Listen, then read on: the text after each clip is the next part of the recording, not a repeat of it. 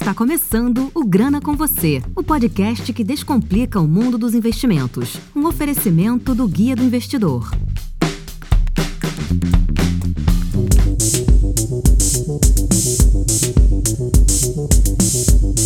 Bom, está começando mais um episódio do Grana com Você e hoje no programa a gente trouxe novamente um convidado ilustre, o Pedro Paulo Silveira, que é economista-chefe da Nova Futura, e a gente trouxe ele dessa vez para poder falar sobre as perspectivas é, da economia para 2021. Né, e quais os impactos do que vai acontecer nesse ano, do, do que a gente tem previsão para acontecer. Bom, e está aqui comigo também a Ana Paula, que participou do programa anterior Estou é, aqui também com o Vitor Rodrigues, que é o nosso economista e, e também editor do site do Guia do Investidor. E a gente vai começar aí falando sobre as perspectivas para 2021.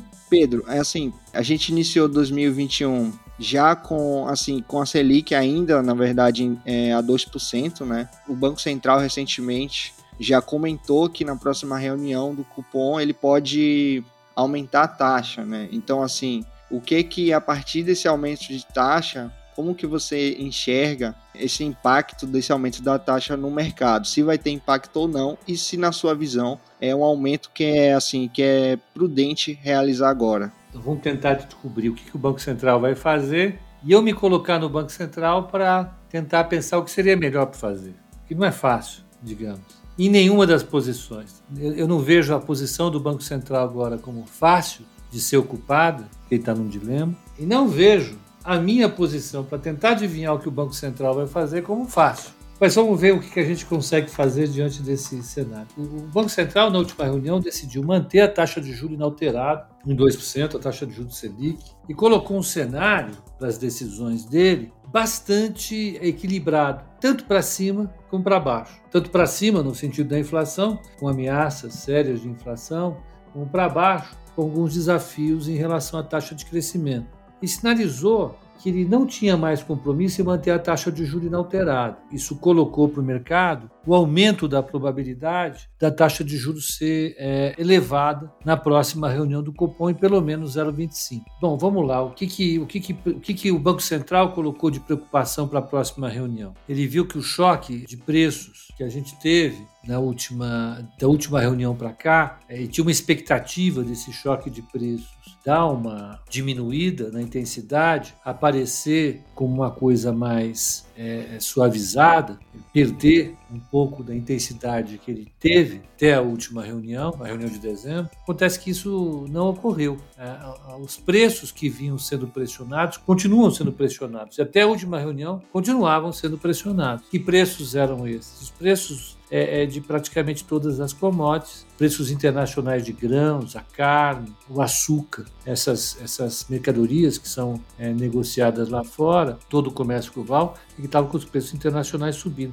E o próprio dólar, que mantém o seu patamar muito elevado, o que ajuda mais uma vez a elevar os preços dessas mercadorias aqui no mercado interno. O contraponto a essa visão, que não é, é, é menos importante, é, é a atividade econômica. Se a atividade econômica ela não acelera, se ela fica devagar, você passa a ter uma pressão negativa sobre a inflação. Os agentes econômicos estão vendo problema para continuar comprando no mercado, isso é, pressiona menos os preços, ou pode fazer com que os preços caiam. Então, é, vamos pensar aqui: é, é, se o mercado de trabalho no Brasil fica muito pressionado com o desemprego, isso tem uma tendência de fazer com que os salários caiam. E efetivamente é o que está acontecendo. A gente deve ter um mercado de trabalho pressionado no Brasil ao longo de todo o ano. Ainda que a economia brasileira se recupere, o mercado de trabalho ainda vai continuar com um desemprego muito elevado. A gente tem entre 24 e 25 milhões de pessoas que estão ah, ah, fora do mercado de trabalho procurando emprego ou simplesmente aguardando uma nova oportunidade para entrar. E, essa situação não vai é, melhorar. Isso faz com que a, a renda das famílias continue pressionada para baixo. Você teve a finalização do pagamento do auxílio emergencial. As últimas parcelas de 300 reais que foram pagas em dezembro não serão pagas em janeiro. E por fim, não menos importante, os investimentos como um todo na economia vão ficar bem pressionados para baixo. Né? Então, as As empresas, no ano passado, reduziram bastante os seus investimentos é, e, e, o setor público também. Esse cenário deve continuar nesse ano. Nós provavelmente vamos ver uma contração da atividade econômica no primeiro trimestre. Nós estamos terminando janeiro com o nível de atividade pressionado para baixo pelos investimentos, pelos, é, pelos gastos públicos e pelo fim do auxílio emergencial. Esse cenário provavelmente vai se manter em fevereiro e dificilmente muda de forma significativa em março. A gente deve ter um PIB contraindo no primeiro trimestre e um PIB com grande chance de contrair no segundo trimestre. Esse, pelo menos, é a visão do Instituto Brasileiro, Brasileiro de Economia da Fundação Getúlio Vargas. Então, o Banco Central está diante desse dilema. De um lado, os indicadores contemporâneos, ou seja, imediatos da inflação, mostrando uma pressão forte vindo das commodities, e de outro, a economia contraindo e jogando a inflação futura para baixo, ainda que a gente tenha essa, essa, esse aperto agora. Então, eu acho que o Banco Central vai ter um, um dilema enorme para a próxima reunião, né? porque se ele sobe a taxa de juro muito rápido, ele ajuda a, a pressionar a atividade econômica para baixo, e agora, se ele não toma uma iniciativa em algum momento, a inflação pode subir. É, vai ser uma, uma decisão e tanto. Interessante, Pedro. Inclusive, por citar o, uh, o PIB, né, que a gente sempre tem como um indicador bem relevante em relação ao crescimento do país. Nesse sentido, eu gostaria de saber uh, se você acredita e o que você acredita que o Brasil precisa fazer para crescer. E aí também tem o gancho das, das reformas, né, que já estão aí há algum tempo para serem aprovadas e tudo mais. Eu queria saber se você vê uma relação entre a aprovação dessas reformas e um crescimento aí para o país. Bom, é, eu acho que nós temos um problema emergencial, é um problema urgente, é um problema muito urgente que é a, a, situação do país é, por conta da pandemia. O governo havia feito uma aposta e o Ministério da Economia liderava, na minha opinião, essa aposta. É, é opinião, não há ninguém que confirme isso, ninguém quer confirmar isso, mas a postura que o Ministério da Economia vinha tomando diante da pandemia era a seguinte: olha, tudo indica que nós vamos atingir o patamar de imunidade de rebanho em março. Eles achavam que ia atingir em março. Alguns estados já haviam atingido antes, é, ali em dezembro, em janeiro. Então, se a gente vai ter a imunidade de rebanho nesse período, a gente tem que a melhor resposta que a gente pode dar é não fazer nada, é, é deixar a pandemia atuar, ir respondendo pontualmente. O governo selecionou essa, essa estratégia de combate com atendimento, como é que é, é usando a cloroquina, ivermectina, esses, é, esses remédios, e a, e a economia ia se resolver a partir de então o governo tentaria equilibrar as contas públicas a partir de 2021, sinalizando isso para o mercado, a confiança iria subir, a atividade econômica ia se recuperar. E a partir da, da mudança da presidência do Senado e da Câmara, eles poderiam encaminhar alguma pauta de reformas. Aí a reforma tributária, que é uma reforma bem parcial, que abriria espaço para a cobrança de CPMF e a partir daí da desoneração da folha, e o ministro tem essa como uma grande pauta dele, a redução de direitos trabalhistas poderia aumentar o nível de emprego, ele sinceramente crê nisso. Então, esse, seria o plano econômico do governo. É, o problema é que, que esse plano ele se mostrou errado já na virada do ano, né? porque a epidemia continuou aumentando todos os indicadores, os números de, os números de contaminados e é, os números de internações e os números de mortes. Então, é, ele mostrou de maneira significativa que o, a tal ideia da imunidade de rebanho não se aplicava, pelo menos não nos números que eles acreditavam. O governo acreditava que um número ali em torno de 40% da população já seria suficiente para assegurar a imunidade de rebanho, mas é, não só isso não se verificou, como ficou agravada a, dinâmica da, da pandemia pela, pelo surgimento de novas variantes do vírus. Nós tivemos aqui no Brasil a variante de Manaus, e essa variante de Manaus, pelo menos em Manaus, produziu um cenário, vamos colocar, de guerra. A quantidade de gente morrendo sem atendimento médico em Manaus não para de crescer, continua. E esse cenário pode se desdobrar para outros estados brasileiros e fazer com que os modelos epidemiológicos que o governo estava usando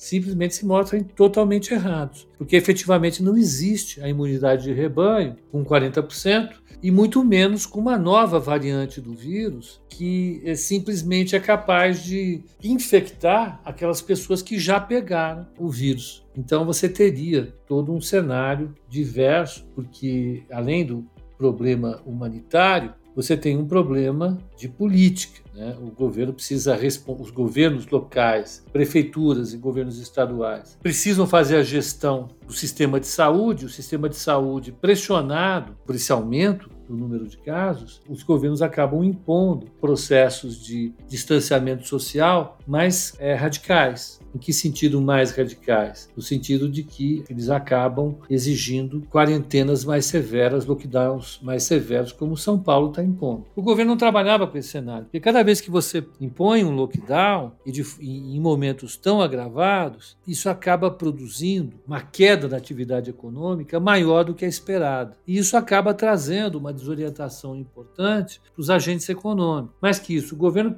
pensava em substituir essa política por uma vacina, o problema é que a gente não tem clareza né, é, é de como o processo de implantação de uma política nacional de vacinas vai ser conduzido. Até agora não está claro. Primeiro, porque o governo não conseguiu é, efetivamente mostrar é, celeridade no processo de aquisição e distribuição das vacinas. E segundo, porque os grandes fornecedores de vacinas estão é, totalmente comprometidos. Existe uma guerra é, global para acessar as vacinas. Então, a gente não tem contratos garantidos no curto prazo para verificar a execução de vacinas em quantidade significativa, pelo menos até abril, maio. Então, a gente tem uma janela de tempo que vai de fevereiro a maio, no qual várias unidades da federação vão ficar expostas a novas quarentenas. E isso coloca a, a perspectiva para a recuperação econômica num viés de baixa, digamos assim. Confirma essa hipótese de que a atividade econômica pode sofrer uma contração bastante é, considerável nos próximos meses, até que a oferta de vacinas se normalize, até que o governo consiga efetivamente garantir que a população vá tomar vacinas. Então, o cenário é bastante complexo. a, a questão fiscal ela fica absolutamente questionada, porque não há o que possa ser feito. Né? Em que sentido? Vai precisar ser feita uma extensão do auxílio emergencial, porém, a gente não tem ideia de como ela pode ser compensada, porque efetivamente a gente está com o nosso déficit público lá em cima. Então, para discutir um, projeto de reforma é, é, que consiga efetivamente dar um pouco mais de credibilidade à nossa política fiscal, é, essa reforma ela precisaria ter sido encaminhada algum tempo mais. É, a minha esperança é que o governo consiga dialogar com os diversos setores da economia e consiga estabelecer qual é as suas prioridades em termos de agenda. Eu acho Aí, pergunta, aí respondendo, respondendo a parte do que eu acho que deveria ser feito. Deveria ser feito um auxílio emergencial o mais rápido possível para acudir as pessoas que vão ter muitas, já estão tendo muitas dificuldades nesse momento de pandemia. A segunda coisa que devia ser feita é priorizar a votação é, da PEC emergencial que está no Congresso, foi feita pelo Baleia Rossi. Ele que relatou isso. Ela é a PEC mais importante, na minha opinião, porque ela dá a estados municípios. Absolutas condições de lidar com a queda das suas receitas sem incorrer em grandes riscos fiscais, elas conseguem reduzir a jornada de trabalho de funcionários públicos, conseguem reduzir salários, conseguem reenquadrar uma série de, de gastos e despesas em momentos emergenciais como esse. Então, ela precisa ser votada, o governo precisa sinalizar isso. O governo precisa mostrar que quer votar a reforma administrativa, uma reforma administrativa bastante parruda, que não faça concessões a setores que o governo sempre é, é, sinaliza algum tipo de simpatia. E depois a reforma tributária, sem implantar essa CPMF que o Paulo Guedes tem a obsessão de, de empurrar para a sociedade. Mas é, é, é, eu acho que isso só vai ser visto depois de uma grande discussão entre o governo e o Congresso e essa discussão não tem ido bem, pelo menos até aqui, com a votação é, é, das lideranças, com a eleição das lideranças governamentais na, nas presidências da Casa. Então, é um cenário que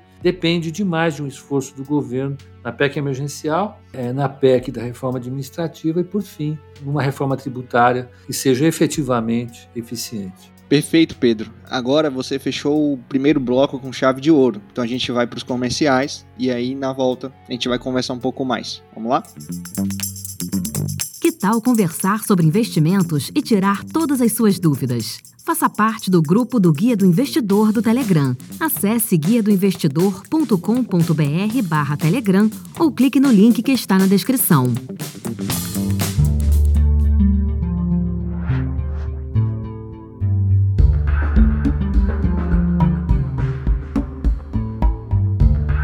Estamos de volta e iniciando o nosso segundo bloco do programa. Eu gostaria de perguntar ao nosso convidado Pedro Silveira é, a respeito de resgatando um pouco dele, do que ele falou do, do ambiente político e do desempenho do governo Bolsonaro. A gente sabe que, é, em questão da, das última, dos últimos acontecimentos, a popularidade dele nas pesquisas já não é a mesma com a população. E, em relação a isso, é, acabou se criando uma, uma discussão a respeito do, do impeachment, esse risco de impeachment que, que pode é, cercar ele em, em, relação ao governo e também em relação a essa transição para a nova presidência é, da, das casas legislativas. A gente gostaria de saber se, com essa transição, existe sim esse risco e se isso pode impactar aí o, o desempenho não só do, do governo executivo, mas só que na, na condução da, das outras questões é, de, de reformas. Olha, é, essa é uma questão que tomou a agenda do governo. Não agora, quando está ocorrendo a mudança da presidência mas um ano atrás. Um ano atrás, quando ocorreram alguns eventos que colocaram o governo à beira de um impeachment. Né? No ano passado, a gente teve aqueles eventos ligados ao Queiroz, um personagem sombrio, né? o Queiroz, e logo depois a saída do ministro Sérgio Moro né? e um aumento impressionante do, da, da, quantidade de ruídos políticos que abalou severamente o governo. E empurrou o governo a uma aliança selada no ano passado com o Centrão. Né? Aí o governo abandonou definitivamente aquela agenda com a qual ele se elegeu, ou pelo menos é, é fez muito barulho em torno dela, que era o, o do fim da política do toma lá da cá, que era aquela política de negociar com o Congresso cargos e emendas parlamentares para obter algum tipo de apoio. E o governo alargou demais essa política a partir dali né? e veio estabelecendo uma liderança forte com o Lira né? a partir desse momento. Né? E veio. Eu acho que a, que, a, que a eleição do Lira coroa esse processo né? e assegura que o presidente não vai sofrer um processo de impeachment, porque o Lira provavelmente não vai é, dar encaminhamento aí. É, então, eu acho que, por mais que existam questões objetivas para pressionar a população a reduzir o nível de apoio ao governo, ele não vai sofrer o impeachment. Né? Não sei, evidentemente, que ocorra uma descontinuidade muito superior ao que a gente está vendo agora, mas a chance dele sofrer o impeachment é baixíssima. Agora, que vai ocorrer sim é que o presidente vai se engajar, ou vai continuar engajado, acho que a forma correta de falar é essa, vai continuar engajado no esforço hercúleo para se reeleger em 2022, coisa que ele está fazendo desde sempre. Mas eu acho que a partir de agora ele vai aumentar o esforço. E, e para aumentar esse esforço, evidentemente, ele vai namorar cada vez mais políticas populistas políticas que, que, que façam com que a insatisfação da população, do eleitor, com algum tipo de, de situação vinculada ao governo, é, é, seja mitigada com algum tipo de entrega que resolva os problemas no curto prazo. Então, eu acho que cada vez mais, apesar de ter essa agenda forte de reformas, o governo vai ser chamado a entregar medidas populistas, que é natural. Né? Então, é, é, toda a questão de reformas vai passar a, a, encontrar um obstáculo enorme na necessidade que o presidente vai ter de manter os níveis de popularidade dele é, sintonizados com o processo eleitoral que vai vir no ano que vem. Só que é, é difícil fazer esse, esse ajuste, porque o tamanho da, da pancada que a economia está recebendo por conta do recrudescimento da pandemia é muito grande. E mais, eu acho que se ele vai namorar políticas populistas, por pressão da queda é, é, do seu ritmo, do seu nível de aprovação, ele vai ter como contraponto muito poderoso o mercado, famoso mercado. Né? Se o mercado sentir é, o abandono da âncora fiscal, o abandono das preocupações é, com o crescimento de longo prazo, o mercado faz o dólar subir, isso pressiona a inflação. O mercado faz a taxa de juros subir, isso pressiona para baixo o nível de atividade. Então eu vejo ao longo do primeiro semestre um processo bastante intenso de desequilíbrio. De um lado, né, o governo tentando sinalizar positivamente para o mercado, de outro, o governo tentar sinalizar positivamente para o eleitor. Eu acho que o equilíbrio dessa balança vai ser muito instável e vai produzir alguns eventos importantes para a gente observar ao longo do primeiro semestre. Bom, Pedro, seguindo nessa linhagem né, de política e macroeconomia, e eu acredito que essa seja uma pergunta também de muitas pessoas que não têm tanto conhecimento técnico acerca do tema, mas é um tema muito em alto e muito relevante. Eu queria saber como você vê a relação Biden com o Brasil. Qual é a perspectiva uh, macroeconômica para isso e a relação política que pode estar envolvendo esse processo? Eu acho que o governo americano vê no Brasil um parceiro estratégico, não tenho dúvida nenhuma. Agora, eu acho que o governo Biden teve como uma das primeiras medidas a retomada da sua agenda ambiental. Os Estados Unidos vinha, no governo Obama, se alinhando com a Europa para uma agenda ambiental. Esse processo foi interrompido de maneira grave pelo Trump e ele voltou agora. E voltou com tudo. Ele está reassumindo os compromissos é, de, de, aquecimento global, de combate ao aquecimento global. Né? Ele está voltando para diversas instituições multilaterais, já sinalizou para a OMS. O Dr. Fauci foi lá como representante dos Estados Unidos para falar em nome dos Estados Unidos e apoiar os esforços da OMS. Ele deve fazer isso com a Organização Mundial do Comércio. Ele já assinou novamente compromissos importantes no âmbito do Acordo de Paris. E isso, evidentemente, não faz parte dos objetivos do governo brasileiro brasileiro. E aí o governo brasileiro vai cair numa enorme contradição, porque os empresários brasileiros precisam, para vender os seus produtos no exterior, sobretudo nos Estados Unidos, é, é, de algum tipo de compromisso do Brasil nesses campos. Então a gente vai ter, sim, uma, uma, uma pressão objetiva dos Estados Unidos para que o Brasil retome, de verdade, não no discurso, retome de verdade. Não da forma como algumas vezes membros do governo dizem que o Brasil é um dos países que menos desmatou na história. Não estamos discutindo a história aqui. Né? Esses acordos não falam de história, eles falam do do presente. Né? O Brasil não pode ser o país que mais desmata no presente. Precisa cuidar disso, precisa cuidar dos incêndios, precisa cuidar de diversas questões que são importantes para certificar o Brasil como uma economia capaz de participar dos esforços globais em todas as direções. Eu acho que, nesse sentido, a gente vai ter grandes desafios do governo atual em relação ao governo americano. E isso vai ser algo para ser acompanhado a, a, ao longo do próximo ano. Perfeita colocação, Paulo. E assim, dentro do que você falou sobre a relação com os Estados Unidos, é, você acha que é, já os Estados Unidos com a China, é, como é que vai se dar essa relação?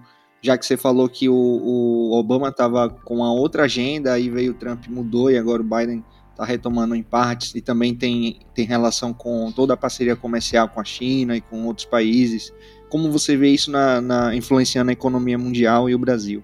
É, é, eu acho que vai ser feito de maneira mais soft, soft no sentido de é, não ter tanto ruído e olhar para o longo prazo, mas os Estados Unidos vão manter uma estratégia dura com a China. Né? Os Estados Unidos vêm, o Biden é, já, já renovou aí, ó, veja, compras de automóveis elétricos por parte do governo só de automóveis americanos. Né? Ele tem uma agenda uh, muito parecida com a do Obama, no sentido de favorecer as compras domésticas para empresas americanas, ser ativo na Organização Mundial de Comércio com as pautas americanas. Né? Então, eu acho que, que não vai ser aquela guerra no sentido de impor tarifas, não vai ser aquela guerra no sentido de, de, de impor grandes discussões que abalam os mercados, mas é, é, vai ser uma discussão dura na prática, né, no sentido de impor alguns limites, no sentido de impor questões na política para a China, Hong Kong, as minorias, com a própria Rússia. Eu acho que o governo americano vai manter a, a posição de força dele como sempre teve. Agora, eu acho que o nível de ruídos vai diminuir um pouco. Cabe também a gente, nesse contexto, trazer uh, uma relação mais macro ainda, né? Que é essa relação de alta liquidez e alta inflação que está ocorrendo, né? De maneira quase generalizada. E justamente sobre isso a ONU alertou sobre uma bolha financeira que poderia vir a ocorrer. A gente queria saber um pouco sobre qual é a sua opinião sobre isso, Pedro. Afinal, os mercados se recuperam tão rápido quanto caem, né? É, veja, o problema de bolha é, é, é que não, é muito difícil detectar uma bolha. É muito difícil, senão é impossível. Né? A gente só consegue confirmar que uma bolha existe quando depois que ela estoura e o mercado colapsa. Agora, eu vejo assim alguns, alguns preços no mercado acionário, no mercado de títulos, de dívidas. Eu vejo esses preços como inacreditavelmente elevados. Mas é difícil você definir se isso é uma bolha ou não, porque essa, essa decisão iria partir, decisão de acreditar se é uma bolha ou não, de entender a taxa de juro atual como algo transitório ou algo permanente. As taxas de juros longas dos Estados Unidos, elas são negativas em termos reais. Se você pegar uma taxa de juros, um título de 30 anos dos Estados Unidos, é um título indexado à inflação, essas taxas hoje elas estão saindo com menos 0,3 ao ano. Significa que um, que um investidor americano, europeu, canadense, compra um título dos Estados Unidos que tem prazo de 30 anos, pagando 0,3 ao ano para receber a inflação. É uma taxa de juro negativa. Quando você tem uma taxa de juro negativa e ela é sustentada por milhões de investidores, os preços de ativos eles sofrem uma, um processo de, de euforia. As ações sobem, títulos privados sobem, o risco privado cai caiu a níveis assim muito baixos historicamente. Agora, decidir se isso é uma bolha ou não vai depender da visão que nós temos do comportamento desse juro longo. Se esse juro longo se mantiver baixo por muito tempo, a gente não consegue dizer que isso é uma, isso é uma bolha. A, a, a resposta ela é relativa como em tudo em economia, quase tudo em economia. Depende da taxa de juros. Se a taxa de juros se mantiver baixa por muito mais tempo, então não dá para dizer que o mercado acionário vai despencar, que o mercado de, de imóveis vai despencar ou que o mercado de, de títulos de dívida vai despencar. É, é bastante, é bastante, mas é muito associado o mundo dos preços de ativos é, é, ao comportamento dos juros é, dos títulos de longo prazo. Perfeito, Paulo. E assim, é, uma das últimas perguntas aqui, para a gente poder fechar: a relação dívida-PIB do Brasil hoje é preocupante para o investidor nacional? Então, assim, ele precisa ficar de olho nessa relação ou precisa alterar e pensar nos seus investimentos caso o Brasil venha ultrapassar a relação de 100% do PIB? Olha, preocupante é. Preocupante seja porque ele é um credor do governo, seja porque ele é o cara que vai ajudar a pagar essa dívida. Nós estamos nas duas pontas. Né? Quando a gente tem um título do Tesouro Nacional, eu sou credor do Tesouro, mas eu sei também que eu sou um dos contribuintes que vai ajudar a pagar essa dívida. Então é uma preocupação dupla. O problema dessa dívida estar tá tão alta é que ela está alta para os padrões de países emergentes como os nossos. Se você pegar dívidas países da América Latina, da Europa ou da Ásia, que são emergentes como nós, a relação dívida-PIB lá é muito menor. É, e quando você já está com uma dívida tão alta, a capacidade que o governo tem de gerenciar a dívida pode diminuir. Agora, por exemplo, nós vamos precisar de outro auxílio emergencial, não há dúvida nenhuma que nós vamos precisar de auxílio emergencial. Só que a capacidade do Estado de lidar com esse novo déficit está muito reduzida.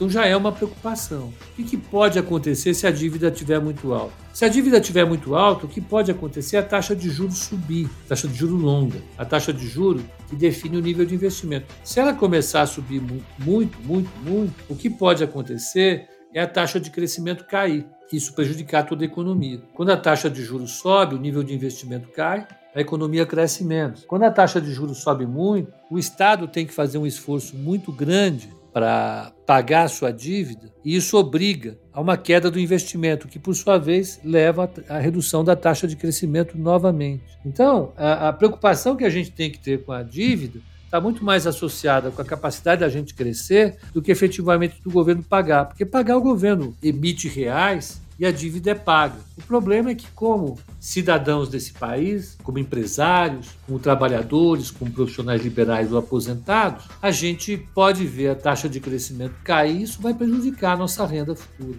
Essa é a grande preocupação. Perfeito, Pedro.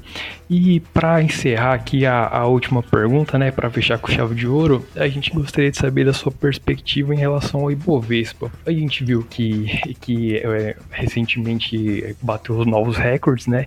Mas ao longo do ano você enxerga uma, uma longa avenida de crescimento e mais assim acredita que vão chegar aí novas empresas é, ao longo dos 5, 10 anos, se vai ser um crescimento contínuo e, e longo? Não, eu acho que a tendência é aumentar a quantidade de empresas na Bolsa. Uma taxa de juros está muito baixa, a quantidade de gente que está entrando na Bolsa é grande. Isso ajuda empresas a abrirem capital. E eu vou falar em termos a perspectiva para a Bolsa, ela é dependente. As nossas projeções não são projeções determinísticas eu jogo um modelo ali e, e, encontro uma projeção que é aquela lá. Não é bem assim. Eu acho que, uh, não acho não, as nossas projeções são, são associadas à probabilidade. Vai depender de algumas coisas. O que, que depende da nossa projeção? Eu acho que atualmente depende demais da, da, da, da situação é, da pandemia. Isso quer dizer da capacidade que o governo vai ter de comprar, distribuir, executar a vacinação. Isso a gente não tem certeza de que, que vai acontecer de maneira rápida e eficiente. Não, não existe uma configuração disso ainda. Isso é aplicável ao mundo também.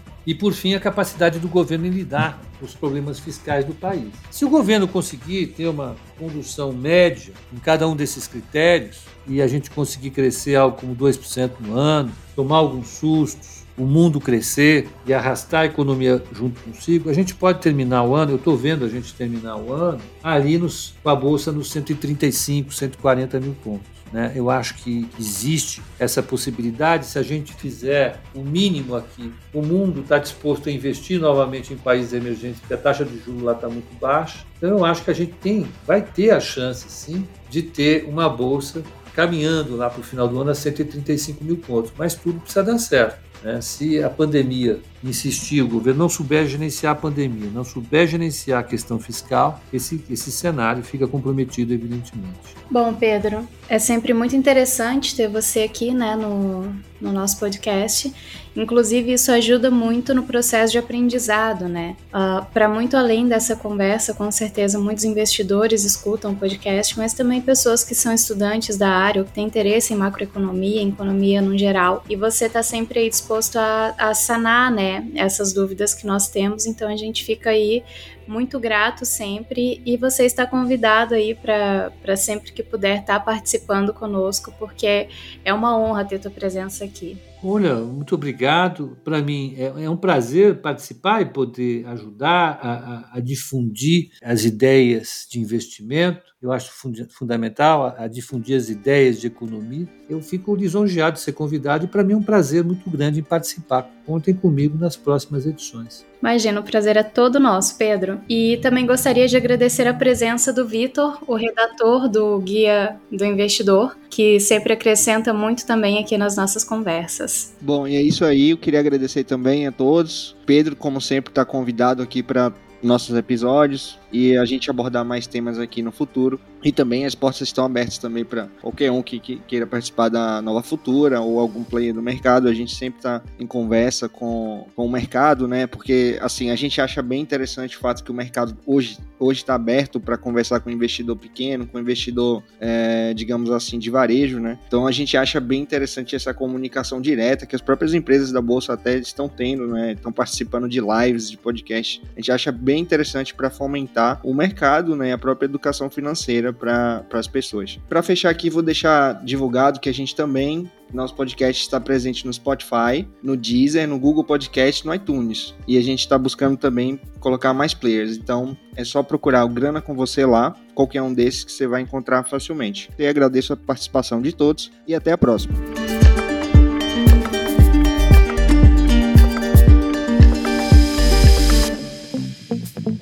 Episódio foi um oferecimento do Guia do Investidor, sua fonte diária de conhecimento sobre investimentos. Até a próxima! Todo investimento representa riscos. Antes de negociar ou realizar qualquer investimento, faça o devido estudo. Os conteúdos produzidos pelo Guia do Investidor são para fins informativos, não podendo ser considerados como recomendação de investimento.